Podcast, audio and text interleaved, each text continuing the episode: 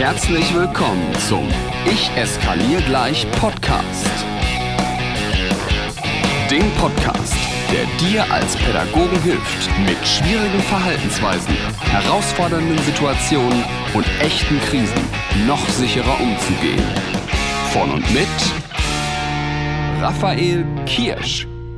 Jetzt, wo ich mal so genau drüber nachdenke, fällt mir ein, ich bin euch ja noch eine Antwort schuldig. Und damit herzlich willkommen zurück zum Ich eskaliere gleich Podcast.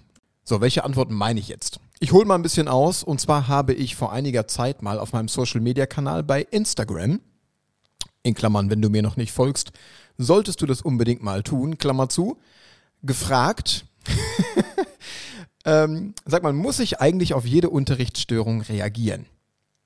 Und dann gab es ganz viele Meinungen dazu, einen ganz, ganz äh, interessanten Austausch. Ich habe im Prinzip erstmal zwei Wahlmöglichkeiten gelassen. Wahlmöglichkeit 1 war, ja, ich sollte auf jeden Fall reagieren. Nee, ich sollte nicht reagieren. Und jetzt kannst du ja mal ganz kurz überlegen, wie du dich entscheiden würdest. Wenn ich dich jetzt frage, muss ich auf jede Unterrichtsstörung reagieren? Antwort A ist ja, sollte ich auf jeden Fall tun. Antwort B ist nein, auf keinen Fall. Für was würdest du dich entscheiden? 21, 22, 23. Ich wünschte, ich könnte so eine Jeopardy-Musik. Kann ich hier was einspielen? cool. Ich habe zum ersten Mal diese Knöpfe hier an meinem Pult ausprobiert. Wie geil. Das, was kommt hier? Na egal. Also, also für was würdest du dich entscheiden? Ja, die meisten von uns würden sich für Antwort B entscheiden. Nein, muss ich nicht. Und genauso wurde auch bei Instagram abgestimmt. 95 Prozent der über 400 abgegebenen Stimmen war für Nee, sollte ich nicht. Und ich kann die Idee gut nachvollziehen. Ich habe aber auch schon geteasert. Ich mache dazu mal eine eigene kleine Podcast-Folge, weil euch meine Sicht der Dinge vielleicht als Krisen- und Konfliktpädagoge mit einer ganz, ganz anderen Expertise, in einem ganz, ganz anderen Background vielleicht dann doch interessiert und überrascht. Ich sage nämlich, als jemand, der ganz bewusst kein Lehrer ist, sondern als jemand, der Krisen und Konflikte wirklich bis ins FF kennt. Doch, du solltest auf jeden Fall auf jede Unterrichtsstörung reagieren. Hm, das macht natürlich jetzt erstmal ein seltsames Gefühl, das kann ich gut nachvollziehen. Ich möchte dir aber mal ganz kurz mit ein bisschen Background-Informationen über Konfliktmanagement Klarheit darüber geben, was ich damit meine und warum das so wichtig ist, dass du auf jede Unterrichtsstörung reagierst. Klären müssen wir dann natürlich auch in dem Zusammenhang, was bedeutet denn eigentlich reagieren? Weil reagieren kann ja total unterschiedlich aussehen, aber da komme ich gleich zu. Um das Ganze ein bisschen nachvollziehbarer zu machen, müssen wir als allererstes einmal ein paar Dinge verstehen. Und zwar hast du in einem Konflikt, abgesehen von der inhaltlichen Diskussion, eine wertvolle Entscheidung zu treffen. Nehmen wir mal an, du bist mit einem Kind in einem Konflikt, weil du sagst, pack mal die Trinkflasche vom Tisch, dann musst du dich für zwei Dinge entscheiden. Du musst dich erstmal dafür entscheiden, was ist dir jetzt wichtig? Ist es das Ergebnis, dass diese Trinkflasche vom Tisch kommt? Oder ist es die Beziehung zu diesem Kind?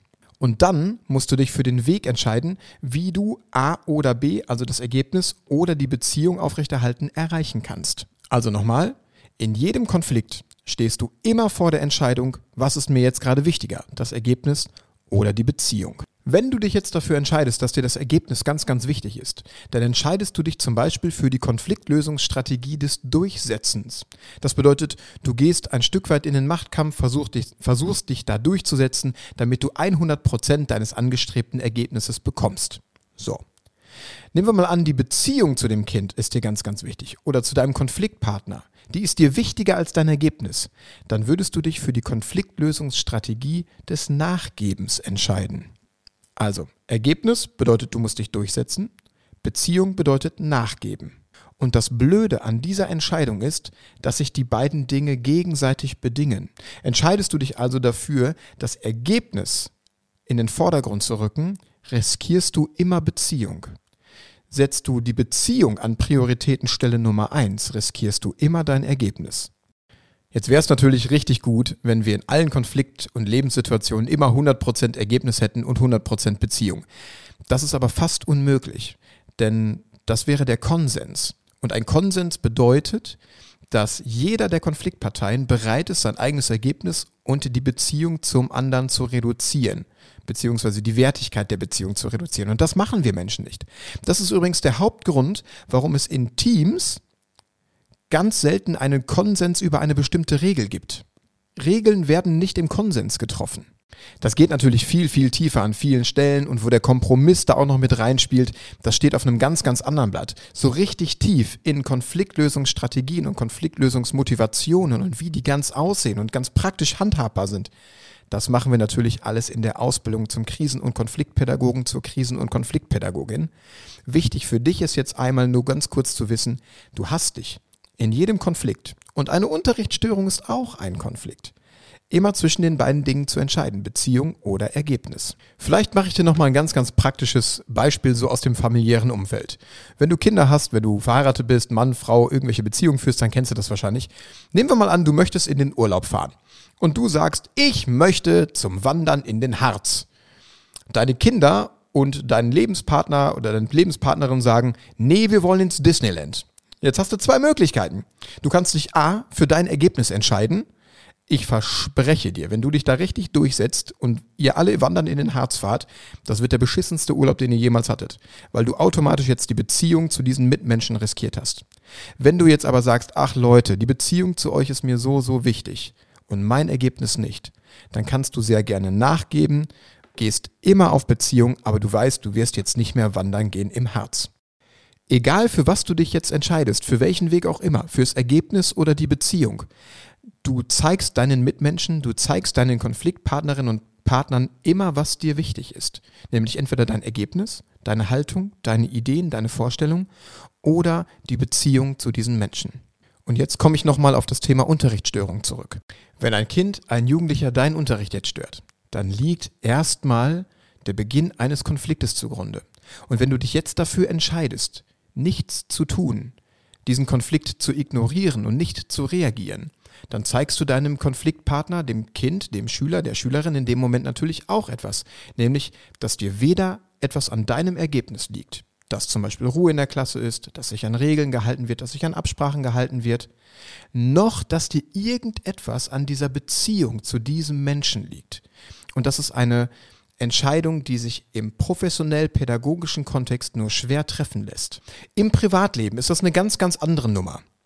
Im privaten Umfeld darfst du sehr, sehr gerne vermeiden, ignorieren, nicht reagieren. Ich mache dir mal ein Beispiel. Wenn du morgens beim Bäcker angerempelt wirst, dann darfst du dich dafür entscheiden, dass dir weder jetzt was an deinem Ergebnis eines Machtkampfes liegt, noch an der Beziehung zu diesem Menschen. Dann darfst du vermeiden. Damit zeigst du aber auch gleichzeitig, mir liegt nichts an der Beziehung, mir liegt nichts an meinem Ergebnis. Komm, geh mal vorbei, mach mal, du bist dran hat ja auch ein bisschen was von der Klügere gibt nachzutun. Ne? Also wir müssen nicht in jeden Konflikt reinspringen. oder, oder am Weihnachtstisch, weißt du, wenn, wenn Oma Erna, die mit ihren 92 Jahren wieder versucht, dein Leben schön zu reden und dir zu erklären, was du zu tun hast in deinem Leben, dann darfst du dich sehr gerne dafür entscheiden und das Ganze zu vermeiden, nicht in diese Diskussion einzusteigen. Du kannst dir ganz still und heimlich denken, ach komm, zwei Jahre noch, die halte ich noch durch. Damit zeigst du natürlich auch irgendwie, mir liegt nichts an dem Ergebnis dieser Diskussion und jetzt auch nicht an, diese, an dieser Beziehung zu dieser Person. Aber im pädagogischen Kontext ist das was ganz, ganz anderes. Wenn wir mit Kindern und Jugendlichen arbeiten wollen, wenn wir sie begleiten wollen, wenn wir sie stärken wollen, wenn wir auch unserem erzieherischen Auftrag nachkommen wollen, dann halte ich es für die schlechteste Idee, die du haben kannst, einen Konflikt zu vermeiden und nicht zu reagieren. Weil du eben an der Stelle dann deutlich machst, mir liegt nichts an meinem Ergebnis, mir liegt nichts an den Regeln, mir liegt nichts an der Ruhe in der Klasse und mir liegt überhaupt nichts an deiner Person. Jetzt höre ich schon die lauten Stimmen. Aber ich kann doch nicht auf jede Unterrichtsstörung reagieren. Da komme ich ja nicht mehr voran, dann habe ich doch gar keine Zeit mehr für Unterricht. Wie soll das denn aussehen, wenn ich jedes Mal mit einem Kind in die Diskussion einsteige und, und, und, und, und. Und genau an der Stelle möchte ich zu dem kurzen Punkt kommen, was bedeutet eigentlich reagieren? Denn in meiner Welt bedeutet reagieren noch lange nicht, dass man immer diskutiert, dass man Sachen auseinander nimmt und jetzt über Gefühlslagen redet und dass man stundenlang sich in Diskussionen verrennt, nämlich ganz und gar nicht. In meiner Welt reagierst du schon dann, wenn du dem Kind, dem Jugendlichen, den Kontrahendinnen und Händen einfach ganz kurz einen Blick zuschmeißt. Ein Blick, der sagt, du, das habe ich wahrgenommen, lass das bitte. Oder Der Blick, der sagt, ich habe das wahrgenommen, halte dich bitte an die Regeln und dann machst du weiter und drehst dich um. Also dieser Blick ist ein Reagieren. Ein Handzeichen mit, ich habe das gesehen, ich habe das gehört, ist ein Reagieren und dann machst du weiter. Ich erinnere mich sehr, sehr gut an meinen alten Deutschlehrer. Shoutout an Herr Smia, falls der mich noch kennt oder mal diesen Podcast hört. Liebe Grüße. Ein stabiler Typ. Der hatte diesen einen Blick drauf. Dieser eine Blick, der sagte, ey, Raphael, lass das und wir werden nicht drüber reden. Und dann war das klar. Und das hatte nichts von irgendwie Strenge oder was von Macht oder irgendwas Unangenehmes, sondern der hatte das ziemlich gut drauf, genau diesen Schnuff zu finden zwischen Autorität und Humor. Autorität ist ja per se nichts Schlechtes, so in meiner Welt zumindest. Also, nochmal, um das Ganze rund zu kriegen. In jedem Konflikt musst du dich dafür entscheiden, was ist dir wichtig, das Ergebnis, die Beziehung oder nichts von beidem. Wobei nichts von beidem nur für den privaten Bereich gilt, zumindest in meiner Welt. Im pädagogischen Kontext entscheidest du dich immer für dein Ergebnis, für dein Standing, für deine Ideen, für deine Autoritäten, für die Regeln oder für die Beziehung zu diesen Schülerinnen und Schülern. Und wenn du nicht reagierst, dann zeigst du, dass dir weder etwas an diesem Kind liegt, noch an deinem Ergebnis. Damit machst du dich sehr unglaubwürdig und machst natürlich auch den Raum auf für immer weitere Störungen, immer weitere Konflikte und wir alle wissen, was daraus resultiert. Also von daher in dieser klitzekleinen, feinen, aber kurzen Podcast-Folge einmal ganz kurz erklärt, warum ich ein ganz klares Veto habe, wenn jemand sagt, nee, ich muss nicht auf jede Unterrichtsstörung reagieren. Also, ich hoffe, du kannst damit was anfangen. Wirklich eine kurze Folge. Ich sehe nie, wie viele Minuten das hier sind. Ich kann immer nur sehen, das sind 350,3 Takte bis jetzt. Und äh, jetzt probiere ich zum Schluss noch einen Knopf aus. Was passiert hier? Ah, mega. Mega. Ja, vielen herzlichen Dank. Dankeschön. So. In dem Sinne, ich wünsche dir wie immer gutes Umsetzen. Lass dir die Idee mal durch den Kopf gehen. Ich freue mich auf dein Feedback. Wenn dir diese Podcast-Folge gefallen hat, dann mach sehr gerne einen Screenshot. Teil das, äh, verlink mich gerne, ich reposte das, dann haben wir alle was davon. Lass mir deine Ideen, dein Feedback da, bewerte gerne diese Folge und vielleicht, wenn du Lust hast, das Ganze noch intensiver zu verstehen, dann hören wir uns vielleicht in der Ausbildung oder sehen uns in der Ausbildung zum Krisen- und Konfliktpädagogen, zur Krisen- und Konfliktpädagogin. In dem Sinne, lass dich nicht ärgern und schon gar nicht von mir. Noch mehr Impulse und alle Informationen zu Seminaren und Workshops findest du auf Instagram und auf raphaelkirsch.com.